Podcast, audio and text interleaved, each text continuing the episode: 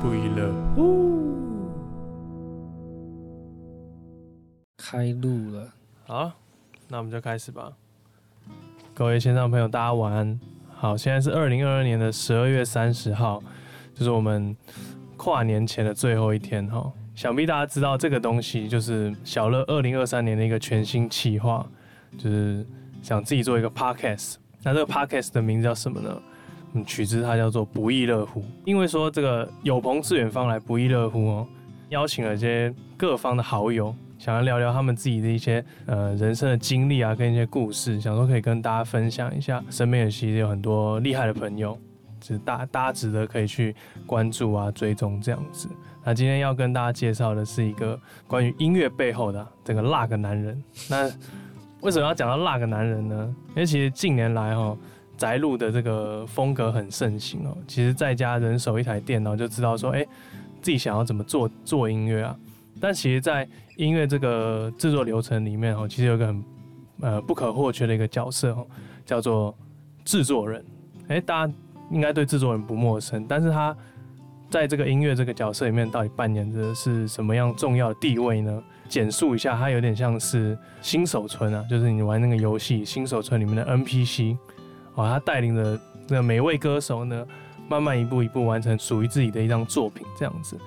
那今天很荣幸，也可以邀请到我的一位很敬重的前辈哦，吴亦宏来上这个呃不亦乐乎的第一集，我们来掌声欢迎。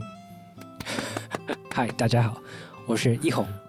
哇，真的很真的很开心。能找到一红来，而且第一集啊，毕竟第一集就是用试水温啊，我自己也是蛮紧张的，这样子啊，不知道之前易红有没有接受过这样的类似访谈型的 podcast？有，我唯一上过一次 podcast 就是那个好朋友一加一的。哎呦，一加一是个还蛮知名的 YouTuber，我自己也是蛮喜欢他们的拍片的这个 tempo 跟这个调色方式。对，怎么突然突然整突然有点偏掉了这样子？好，那我们可以先请就易红来小小的自我介绍一下，说，哎，自己平时在做什么样的一些事情吗？好，就是我觉得我算是相关领域里面算是做的蛮杂的人，因为可能我们这个，我觉得统称是声音的话。有些人可能是音乐圈的乐手，有些人可能是写歌的人，有些人是录音师。是，那录音师又分录广告的，或是录呃影视旁白的，嗯、或是录音乐的，都不一样。嗯、就是有些人他一辈子的工作就是只录唱歌的 vocal 这样，哦、然后有些人去电影现场的收音。哦，你知道吗？拿拿那个泵。对对对对，举泵的人这样。然后我，我觉得跟大家比起来特别一点的就是，我好像算是跨比较多的，就是跨组比较对。比较广，领域比较，就刚好每个相关的都有稍微有做到，所以我也不只是做音乐制作人，所以比如说编曲，然后是广告的配乐，然后录广告旁白，我也会去现场收音，嗯哼，对，然后最近还有在做。线上的串流的影剧的直播记者会。哦，直播就是直接在 直接 live 了，直接。对对对对，就是让让那些剧在宣传的时候，他们开记者会嘛，然后现在他们流行针对他们要上线的地区做直播，比如说前阵子有一个。咒那个电影，嗯嗯，咒，然后他要上 Netflix，然后那些上面呃反应不错，可能粉丝就会想要看一些更多的东西，嗯哼，或者他们也会想要在新闻上可以看到相关的东西，所以会拍一些相关的一些小花絮，哦，然后也会让比如说让这个地方跟比如说他在马来西亚也很红，他在印尼也很红，那就让当地的记者跟他们连线，那我我我有去现场做了这个很像成因的东西，等于是跨国的一个。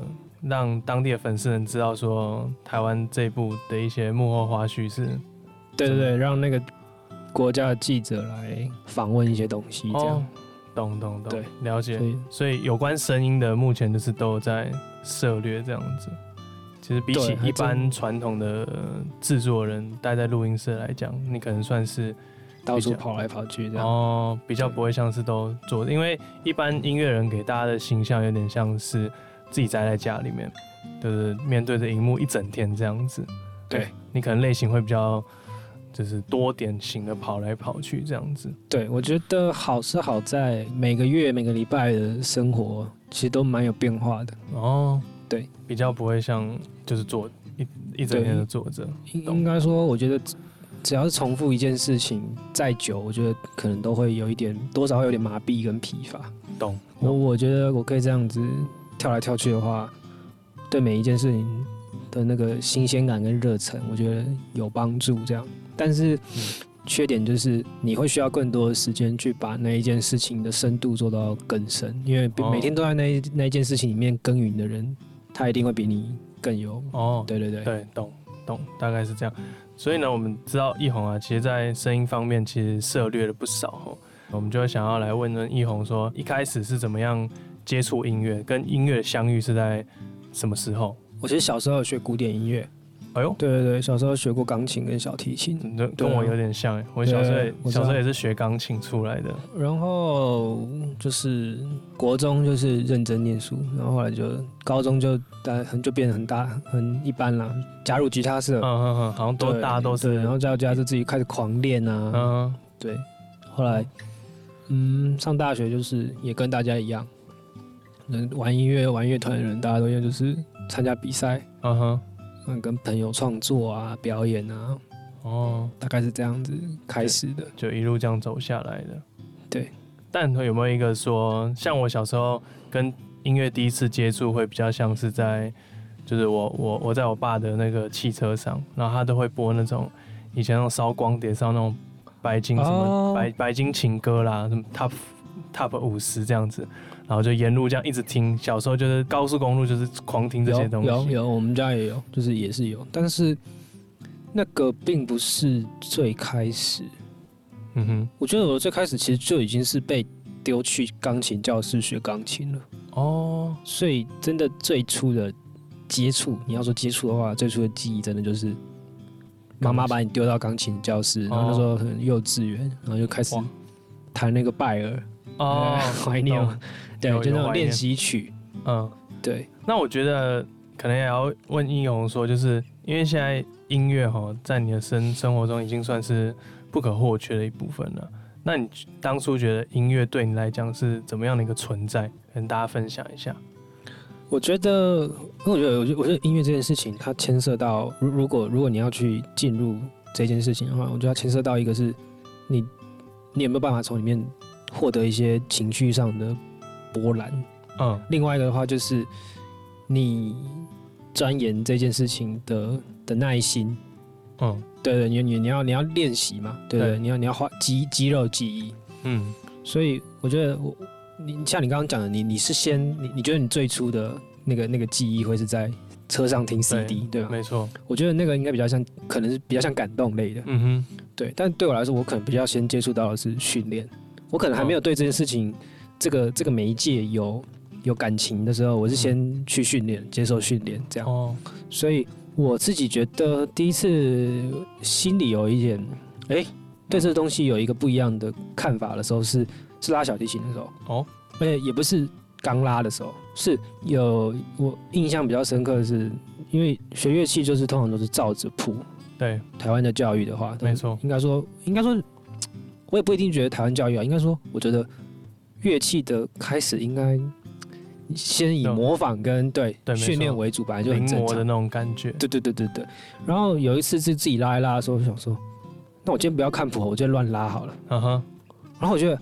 哇，乱拉原来感觉这么的不一样，嗯哼，第一次第一次有这样不一样的感觉，对，它就有点像是你学吉他第一次自己乱即兴的概念哦，对，然后我觉得那是一个第一次的有触动到呃情感的部分的时候，嗯嗯，了解，对，那那时候对于音乐来讲，就是感觉是有一个强心针给你，对于会开始觉得说，哦，这件事情不再是一个。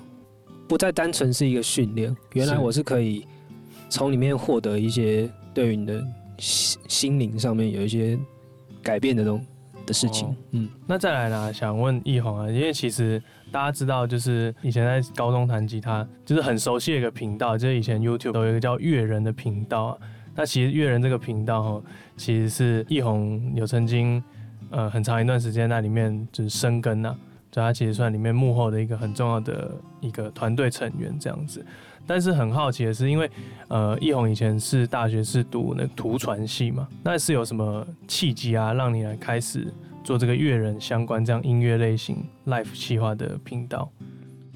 其实那时候就是刚好遇到。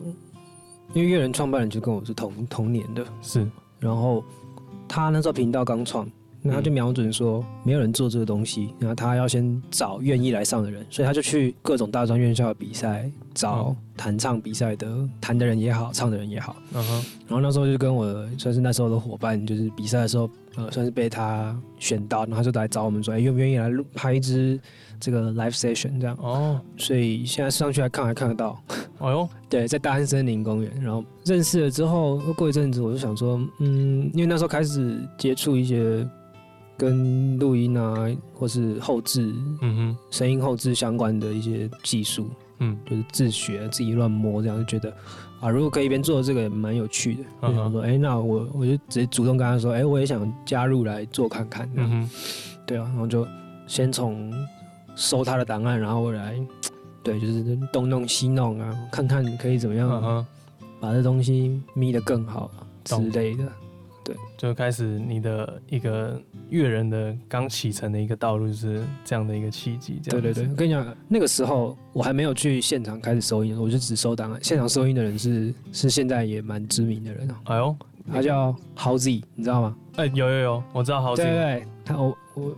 所以我跟他认识蛮久的，就是我还收过他的，现在应该算稀有吧，手工手工 EP。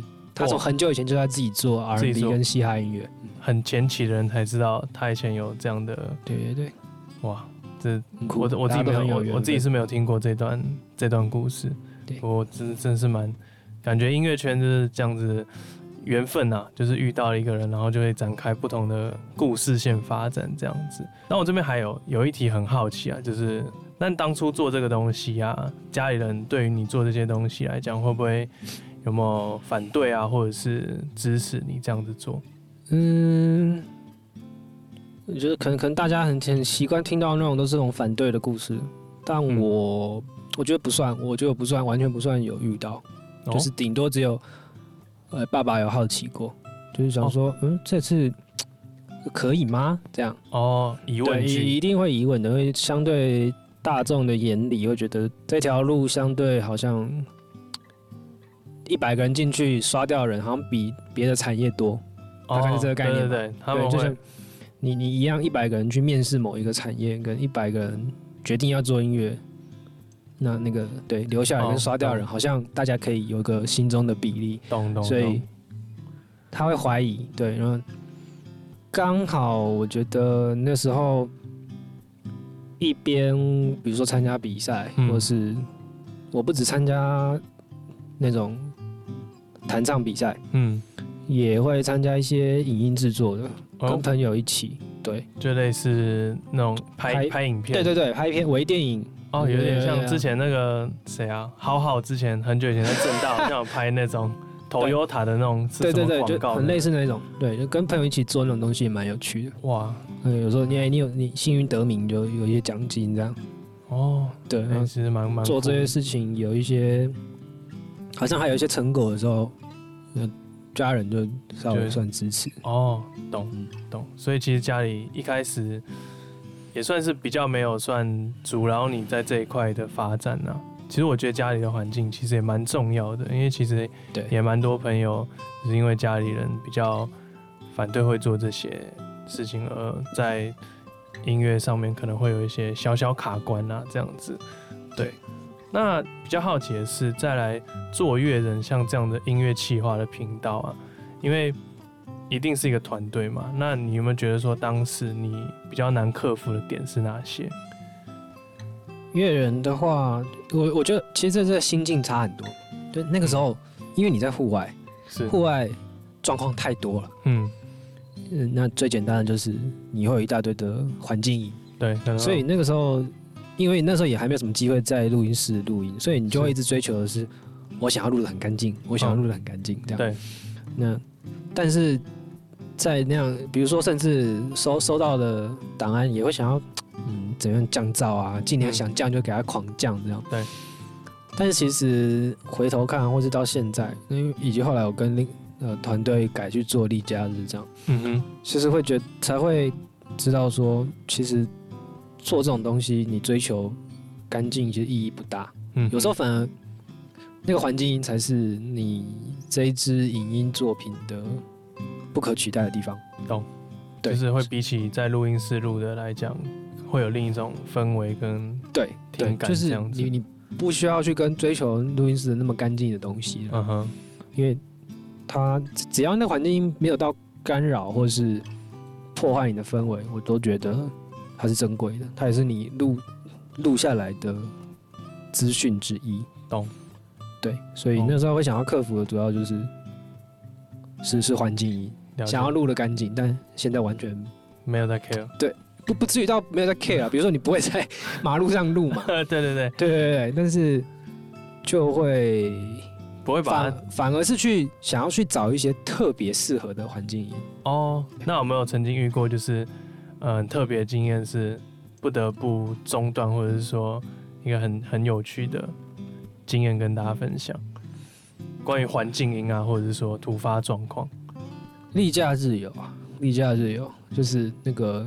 我们录录录那个理想混蛋，嗯，你你有你有看过吗？就是那个主唱是卢可佩的那一首歌，大家有兴趣可以去找一下。就是 我们这样一个有一个算是偏郊区，那种九份那种，对对对对对啊，对对对，你说的很好，九份对，然后就录一录那个 take 到后面都已经好不容易快结束了，就旁边有狗突然开始叫，而且叫超大声的那种，就是你不可能装作没听到，嗯，就在讲，结果那个卢可佩的反应也很好他，就是。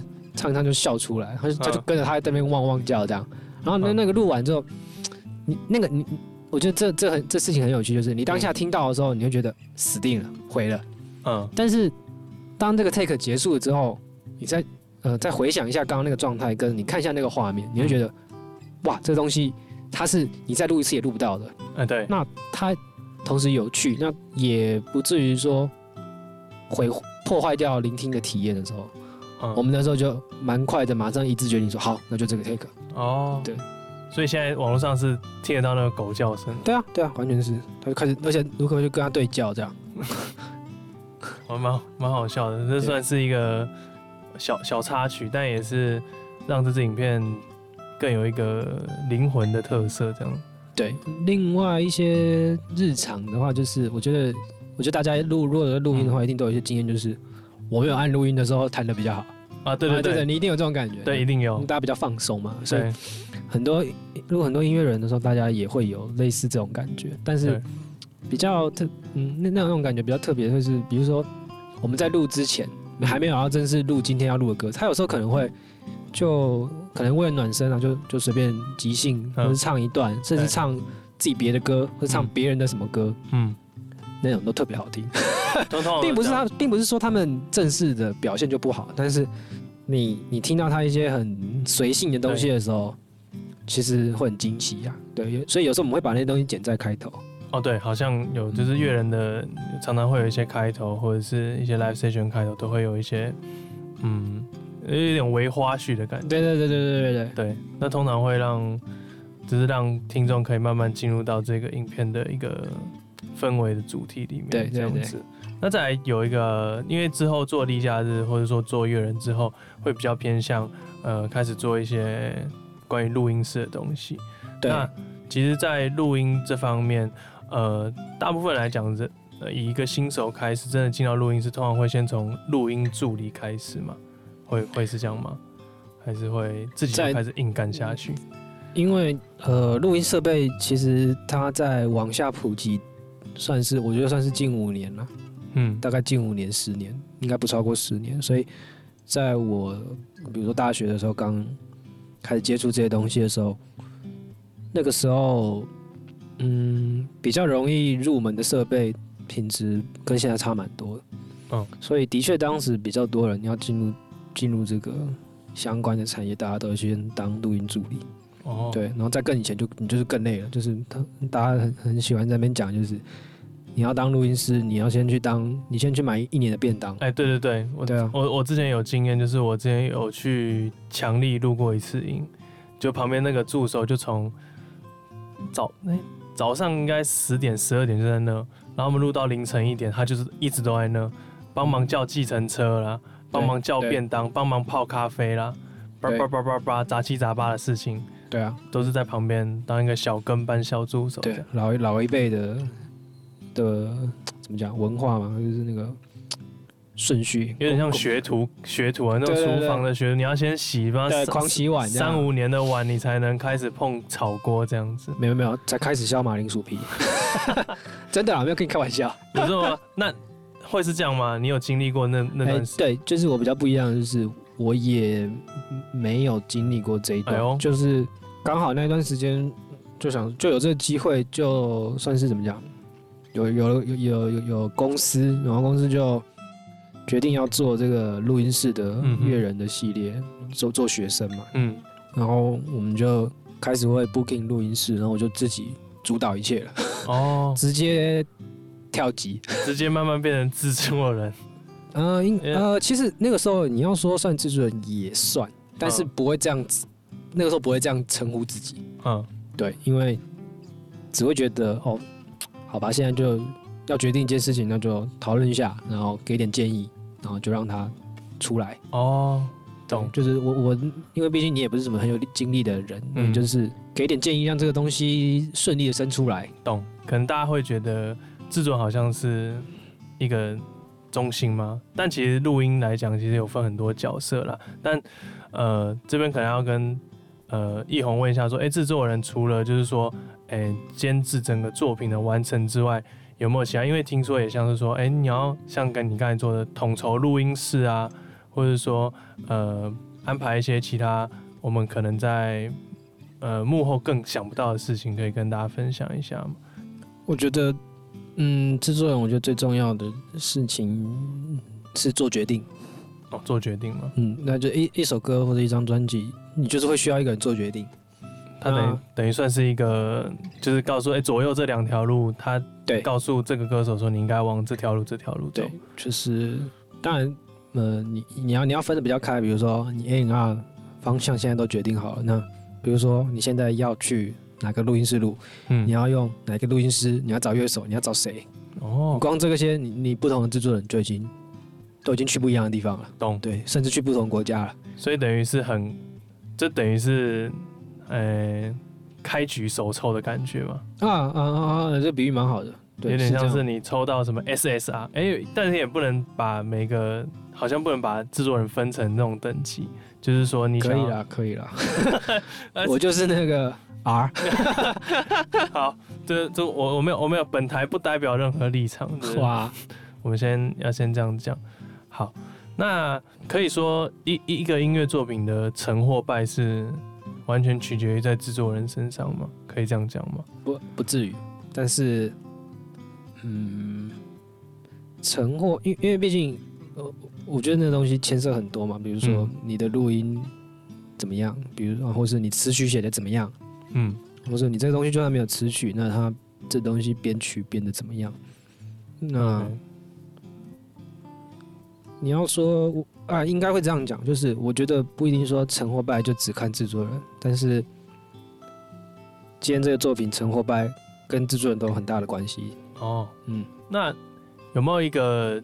就是说，中心原则好，就是说最高准则是你在心中，就是当制作人这么多年来，或者说制作这么多支，是你绝对没办法打破的，就是不可侵犯的一个中心。有这一题是我看你的，那先看你反纲之后，最最先想想比较久一点的。嗯，我觉得会是突破，就是呃，我会可能会要求自己。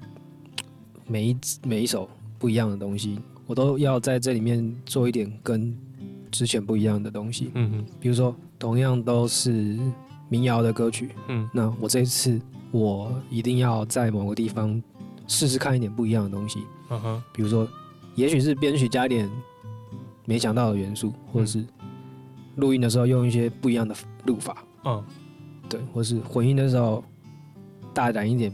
用一个不一样的 plugin，对对对之类的。哦，我觉得会是这样。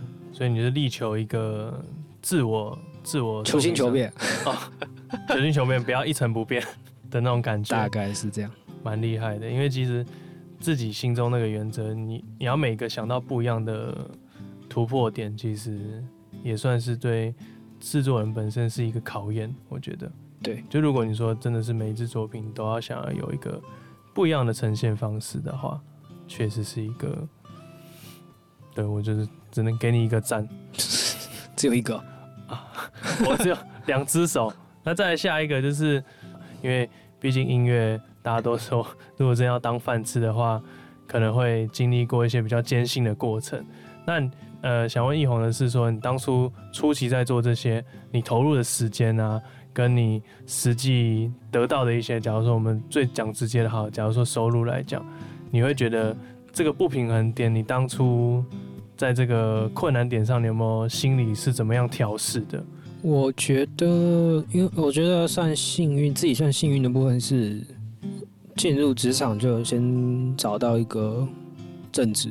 对，反正就是乐人那个那个频道创办人，后来就开公司嘛。嗯哼，就现在的 Press Play，然后他就是做呃做 YouTube YouTube YouTube 经济啊，然后还有一些平台课程。然后那时候就在公司里面。做正职，可能处理一些影音的声音的后置啊，或者编曲啊，或者是对做各种跟声音有关的事情。那我就蛮愿意，比如说我我我这个现在这个这这个录个吉他，录个 vocal，嗯，然后把它修好输出，可能我一般我只需要，我真的就是做完，也许花三个小时就可以。哦。但是那个时候我有我我我的时间是多的，嗯哼，然后其实我愿意花六个小时做，就是再修更细一点。对，只要有时间我就想办法把它做更好。OK，那呃再来就是那那那做多了之后，也许我可以在三小时做到原本以前六小时可以做到的事情。哦，那我再多的时间我会继续去。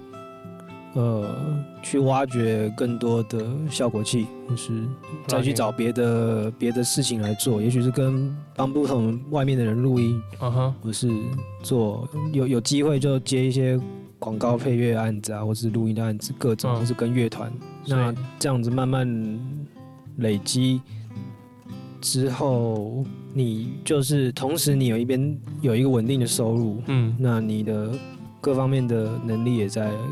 有有有在慢慢进步中，对，那才有机会。呃，现在是可以变成自由接案，对对对，对。其实我比较稳定，可以以接案为生生存为生存。也不也不要说生存，就是生活了。以以这个当做是生存啊，真的是，因为你 就像在台北吗，很多台北的，你的房租是每个月固定在缴的，但是大家都一样，都不知道接下来。多久后会突然没有案子？哎，对，真的是这样。说实在，它就是多的时候可以多到爆炸，对啊，但少的时候可以让你少的发发慌。对对对对，那那种，所以我觉得奕弘在这个部分来讲，其实呃，除了他一开始有呃怎么讲，应该算是有遇到一算是贵人吗？或者说有一个对，有一群团队可以跟你一起往前进之外，其实他自己也在。很多闲暇时间呐、啊，去做能力上的更精进啊。其实我觉得，就是到像我像我最近也感觉到，就是说时间对我来讲，感觉一直都在流逝的很快。嗯，就是感觉这个世代是不进则退啊。你今天没有习得一个更高的武术，你就很容易被冲走。而且我现在觉得越来越多年轻人，就是比我们小的那种前辈、欸，不是前辈，后辈。越来越来越厉害了，对，真的，对，所以我觉得，嗯，如果不再不再不再精进自己，就可能就会被时代忘记，是这样吗？是要这样讲？我真的也这样觉得，就是这时代，因为很多东西都变得入门很很容易容易啊，所以很容易就可以开始做音乐，这是真的。那我自己就觉得很有感，就是那个。我觉得当乐手这件事也是是，就以前当乐手是当一辈子的，对。但是我不知道你有没有感觉，我不知道我不知道，因为你自己就是乐手，但我自己有一个感觉是，就连乐手好像在这个时代好像也蛮容易被换掉的，是吗？欸、有吗？哎、欸，有，我觉得有一种感，有那种感觉，因为其实弹得好的人其实越来越多了。对，不管是纯木吉他的演奏，或者是呃乐手型的，就我觉得不知道是因为资讯，就是它其实就是蛮蛮资讯流动的很快，就导致说现在很多学习的方式，就像我记得我以前弹吉他的时候，我光是要找一首我很喜欢的吉他谱，啊、我就找了一整个下午我都找不到，嗯，我还最多就是只能从他的影片上面，而且以前还没有慢速播放、哦、，YouTube 还没有慢速播放，我还可能需要个几百遍，对，或是要把它下载下来，还要用那种可以慢速播放的 程式，对，慢慢去播，慢慢去，但我觉得现在。学音乐或者说学录音来讲，其实网络上真的太多资源了，所以导致大家可能呃一个一定的时间内就可以接受到以前我们可能两三个月才能学到的东西，这样子。对啊，对，所以觉得可能就是要不容易啊，逼逼逼逼自己越来越进步啊，就像一颗滚石一样，滚石不生胎。对，怎么突然开始 文言了起来？好，那但这边还有一个很好奇的点，就是说，因为制作人来讲，因为刚才也是说，对于整整支作品的定调跟走向，呃，制作人这样的一个很大的部分。嗯，那假如说今天有一个同样的词曲好了，那今天如果说是以不同的歌手来找你做这首歌，你会觉得，呃，在编曲上你会不会有所改变？一定的啦，我觉得这个应该很多人回答应该都是一定的，因为。编曲，我觉得他可以，他可以很，可以，可以是很编曲自己的负责编曲的人，他可以很自己想干嘛就干嘛，它是一种。但我可能就会蛮考量这个人的形象是怎么样，那喜欢听他的歌的人又是怎么样。哦，对，所以不不一定是说啊，他们喜欢什么就给他们什么，而是说有点像是他们喜欢听什么，那接下来我想给他们听什么。嗯哼。有点像这样的感觉。那那考量呃唱的人本身来说的话，当然就是呃这个人的个性，他讲话声音怎么样，他平常发文的内容是怎么样，他都拍什么样的照片。哦、嗯，有很多可以取得跟这个人有关的一切的元素，它都是你，他的话变成你的感觉，它变成感觉，它就影响你编曲的决定。哦，欸、其实讲蛮细的，因为刚才有讲到说，甚至这个人的发文啊，跟拍的照片，因为像呃比较有印象深刻，应该就是持修吧。我觉得持修他个人社群平台上的发文，或是对啊对啊对啊，就很有个人特色。对，这就是不像一般那种网美网帅会发的一些文，会让人家有抓住眼睛的感觉。对，他自己有一个自己的框框在里面。对，我觉得这个算是做出个人特色，所以嗯。对，我感觉这个世代好像也是一样，就是必须要做出一个让人家可能说，哎，什么前五秒很重要。通常我现在我现在听音乐都会听前五秒，说，哎，前前奏对了，后面应该什么都不会错了。我我现在听音乐的感觉，看影片也是这样啊。对，现在好像有点那种博眼球那种感觉嘛，就是真的速食的感觉，可以这样。因为做内容的比以前多太多了。哦，就是说，不管这资讯量是成倍数性的在成长，对，所以还是要做出一点不一样的东西，这样子。好，那这边还有一题，就是说，哎、因为现在我们刚才也讲了嘛，时代资讯量很大，那你觉得就是说，当初跟你做音乐来讲，现在跟以前有没有觉得有最大的差别是在哪里？我觉得这一两年差最大的是。我觉得以以技技术上面来说是是 plugin 吧，plugin 进步了超级多。对，以前以前我刚刚开始开始在那边东摸西摸的时候，嗯，摸这些软体软硬体的时候，嗯，便宜的东西跟那些录音室里面的经典的贵的器材的落差是蛮大大的。对，所以那时候都会想，都会看那种都流口水啊，觉得好想哇，自己是不是弄自己为什么自己做的音乐比别人烂？是不是就是因为器材的关系？嗯，虽然现在回头听会觉得，嗯，不是，是自己太烂，器材是另另外一回事。嗯，但现在的话，一些入门的器材跟 plugin 啊，然后电脑运算能力啊，都提升太多了。是对，所以入门的东西跟很高级的录音室或是器材也好，那个落差真的越来越小。嗯哼，所以我觉得那不一样是那人人的差别就越来越大了。是因为假设录出来的东西，呃，都差不多清楚。假设你清楚来说，嗯、是那那又回到做决定这件事情了。嗯、你你你编曲做了什么样的决定？你混音做了什么样的决定？你今天写词曲做了什么样的决定？是才是那个关键，因为这是科技进步没办法取代的，对吧？另外一个就是大家都知道了，就是对啊，软硬体的上手的容易程度是变低了，来做音乐的人多很多，就会觉得大家来瓜分这、啊、这块饼嘛。可能走在路上，不小心都会撞到 Beatmaker 吧？可是可是现在现在做音乐的门槛实在是太低，低到我会觉得说。呃，甚至你不用买任何的原声乐器，你只要有一台电脑，基本上 key 出来的东西就可以 key 出来的东西了。对啊，我觉得 AI 就是不管是 AI 或者是说他们这些软硬体的进步来讲，已经超乎我原本可能会预期说它会进步的速度。对，我我我自己是觉得在就是假如说原声乐器哈，就是我们常常会有一些 plugin 是会模拟一些吉他、贝斯啊。或者说，呃，各种乐器好了，但我觉得人就是弹出来的东西，还是会比这些科技发展出来的东西还要有一种人味嘛。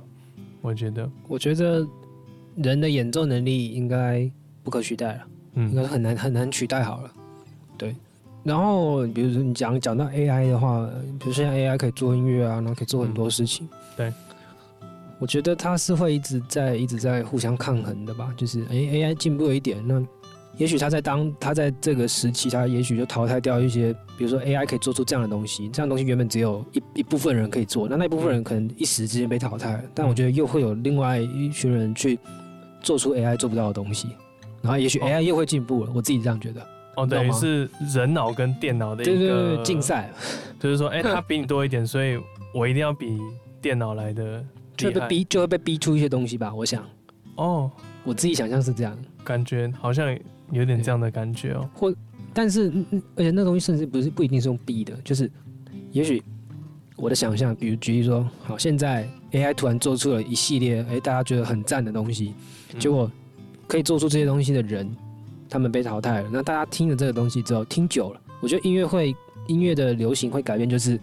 大家听某一个东西听久了，那流行就会开始慢慢转变，说这个东西听腻了，大家接下来会去听什么？嗯，对，也许也许 trap 大家听腻了，跑去改听民谣，民谣听腻了，跑去听 R&B 什么之类、哦、各种。那听腻某一个东西之后，我觉得集体的意识就会往下一个阶段，原本没有的东西去发展。哦，就可能会又会蹦出一个，嗯，我们以前从来没有听过的一个新的名字。对我自己觉得。它不一定是完全新的东西，我觉，因为它可能都是融合一些原本有的东西，然后再去改造。Uh huh. 我觉得听觉啊、视觉，然后吃的东西好像都有点像，好像也是这样子。嗯，感觉这是这这是一个时代的进展吗？对，文明的进展。这呃有点像文明，只是现在变的速度要比以前快太多了。对，oh. 就是那个曲线很很陡，这样。对，那个。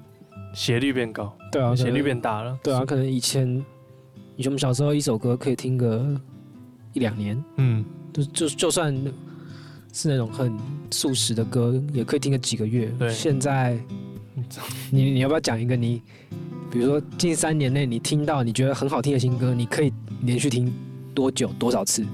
我蛮好奇的。我觉得我最多最多，我觉得一个礼拜吧。那这个礼拜你会听几次？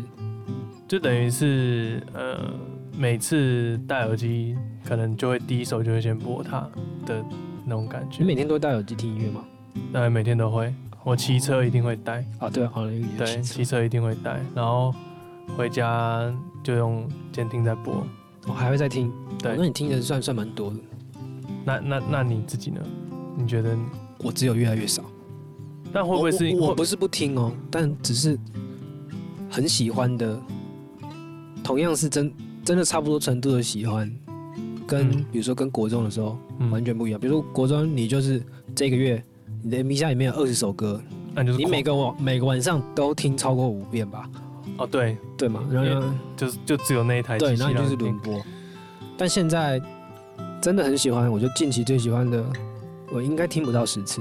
我也很少哎，其实对，其实真的很少。但我但会不会是一个另一种讲法？是因为你现在的工作关系，所以你碰到的东西会很多元，就是说，呃，可能 A A 风格、B 风格、C 风格，所以导致你很喜欢的东西就没有这个时间再去多听它几遍。我觉得这个也是，嗯，就是另外一个影响也是，就是现在娱乐的类型太多了，是，比如说你你有你有很多 Netflix 根本看不完的剧，对，永远追不完的剧，嗯，然后手游有手游圈的人，他们也玩不完，花不完的钱，羡慕，对啊，那几几百万在刻的，对啊，那音乐愿意专心只欣赏音乐的这件事情人，我觉得变少了。对，但但我觉得看演出是还是有的，绝对是说看演出的人还是会对，搞不好还变多了，因为音乐剧变多了啊。对啊，对，因为现在现在真的音乐剧变多，然后听的场馆，哎，要说变多吗？因为明年可能会收掉几个。哦，真的哦，你你有你有这个消息啊？有啊，那个卡夫卡明年明年就会收哦，有有有，这我对啊，河岸明年也会收，嗯，对，然后河岸明年也要收了，小河小河。小河明年要就是那整那栋要都哦，就是一起了。对，那那栋要都更，所以也要收了。然后，刚应该应该近期最最 shock 的应该就是这两个了吧？对，因为毕竟那那个那个算是一个音乐前辈，不管是我们现在这一代，或是以前的一些。发迹之处吧，我觉得那个对他们来讲是一个很很很重要的一个回忆。对啊，那现在就要收掉了，这样。前几年是地下社会，现在轮到这两个了。你知道地下社会吗？哦，我有听过，但是就是我没有经历过那个年代。因为对，那是个美好的岁月嘛，就是只有那个时候才会有的的的样子啊。我就会这样说，嗯，懂。就是我觉得每个时代还是有每个时代最好的样子。那我们就是。没办法，就是人生得过，时时间还是得走，所以 可能让 让那个美好的点就只停留在那边啊。但也不得不说，时间对我们来讲算是推进我们进步一个很重要的因素了。就是就是时间不留人嘛，一下咻一下就过了。那你也不想要让自己遗憾，或是说带有什么后悔离开这个世界，你就会逼自己。赶快多一点进步，想要逼自己干大事。对，没错，就像就像今年这个计划一样，要干一点不亦乐乎的大事，这样子。对，就是算自己给自己的一个突破了。好，那再进到最后一题哦，就是因为其实现在做音乐的新手越来越多了，大家都想要说，哎，想要碰一下录音啊，或者是想要碰一下编曲。那你对于这些音乐的新手，有没有什么一些建议，或者说资源方面的有没有推荐？这个这个其实很广，我可能会觉得善用网络资源，网话一句，对，网络东西太多了，网络是一切，对啊，因为你你你可以看影片，看别人怎么做，别人很多人会教你，很多人示范，哎，确实，哎，现在很多人好像做佛心的一样，哎，就是把一些以前很根本就是没有人会教你的东西，他现在一步一步慢慢教你怎么做，啊，按什么键，哪一个选项。啊，怎么 EQ 要？怎么拉？会怎么样？感觉太太多，国外太多这种影片。对啊，然后我觉得另外一些点就是，可以的话挑比较没有人做过的事情去做，然后同时去做的方向又是自己很喜欢的，我觉得那就你成功几率就大大的提高。然后要耐心，对，对，就是有点像是买一个长期的股票，对对对对对对对对对，就是放着。让子弹飞一下，是这样吗？是这样讲吗？算算吧，就是买一张，买有潜力的，对对对，嗯、对对对，没有人在炒的，对，然后就开始放着，说不定现在现在可能没什么，可能过三五年，你就是爆掉的那一个，对，所以我觉得真的很谢谢易红，就是今天的。一个分享啦，节目节目的尾声了，快快进到节目的尾声了，这样子，就会第一次做这个 podcast 也是蛮紧张的。对啊，你很震惊哎。平常的我应该不是这样啦，认识认识我的人应该都知道我蛮大拉拉的，对。但毕竟 podcast 嘛，你预设这个节目是给什么样的人听啊？就我觉得就是等于可能好新认识我的人好了，可以利用这种方式来知道说，哦，我这个人可能平常讲话，因为社群媒体嘛，比较不会有这些语音的东西，它会比较，因为我在 IG 上都是 po 一些照片或者是弹吉他的影片比较多，那真正能接触到声音的部分的话，应该因为我不唱歌嘛，所以用 Podcast 的方式。来去跟让大家对我有一些建立一个连接啊，对，没错，嗯，然后也是，呃、欸，做这个 podcast 是刚才说的嘛，就是想要让大家知道说身边，呃，因为其实我入行不能说很久，但在音乐圈其实就是有受到很多前辈的照顾啦，那所以才会说，哎、欸，嗯，这些前辈的努力来讲，因为他们比较会属于幕后的东西，或者说可能。一般人没有在深耕在这个领域，就会比较不知道的东西。那想要借由这个机会让大家知道说，哇，其实人生是有这种，或者说，哎、原来这个领域是在做这些事情的。对，就是让大家。你的木那个木曜一日系列，哎、欸，有点像，但是那个是太崇高的存在了。我现在我现在没办法比拟他们这样的规格制作，因为毕竟现在团队也只有我一个人而已。对，好。还是很谢谢奕弘这次当我们本集第一个 EP One 的 Podcast 来宾，不会，感谢，我也感谢可以重新透过你的访问回顾自己的人生，感觉讲的好像 对，好像已经领到终身成就奖了。准备 等下要颁个奖给一红这样子？没有，我是个凡人。对，我们其实说到底，大家都是凡人啊，只是在。可能你比较不知道的领域上面默默耕耘着这样子，对对，其实可能现在线上听听的你也是有值得让人家觉得你很厉害或者是称羡的地方，就是嗯，欢迎大家留言然后来参加你的 podcast 这样。啊、不是、啊，我的意思是说，大家可能在现实生活中可能比较没有那么自信了，所以就是我觉得每个人都还是有自己的价值存在，就还是希望大家可以嗯，怎么样？就是活得快乐一点嘛，我觉得善用时间，不要浪费时间。哎，对对对，我觉得这还是 本集的重点，还是善用时间，这每一分每一秒很重要。我现在活到这个岁数，我才知道，有慢慢意识到这个感觉。时间是不等人的，他走了就是走了，那谁管你？你你你开心几天，你难过几天，他就是不管你这些情绪，他就是在走，你就是要动起来，差不多是这样子。好。那我们节目就差不多到这边了，也谢谢大家线上的听众啊，那收听这集不亦乐乎的第一集 Podcast。那如果喜欢的话，也希望大家帮我留个五颗星的评论，那留言下你们想要听什么样的主题，或者说对这个节目呃 EP One 有什么更好的建议啊，大家也欢迎留言，或是可以私讯我的 IG，我的 IG 是我的本名姓乐，呃快乐的乐，乐成宇。承诺的承，宇宙的宇，宇宙大帅哥。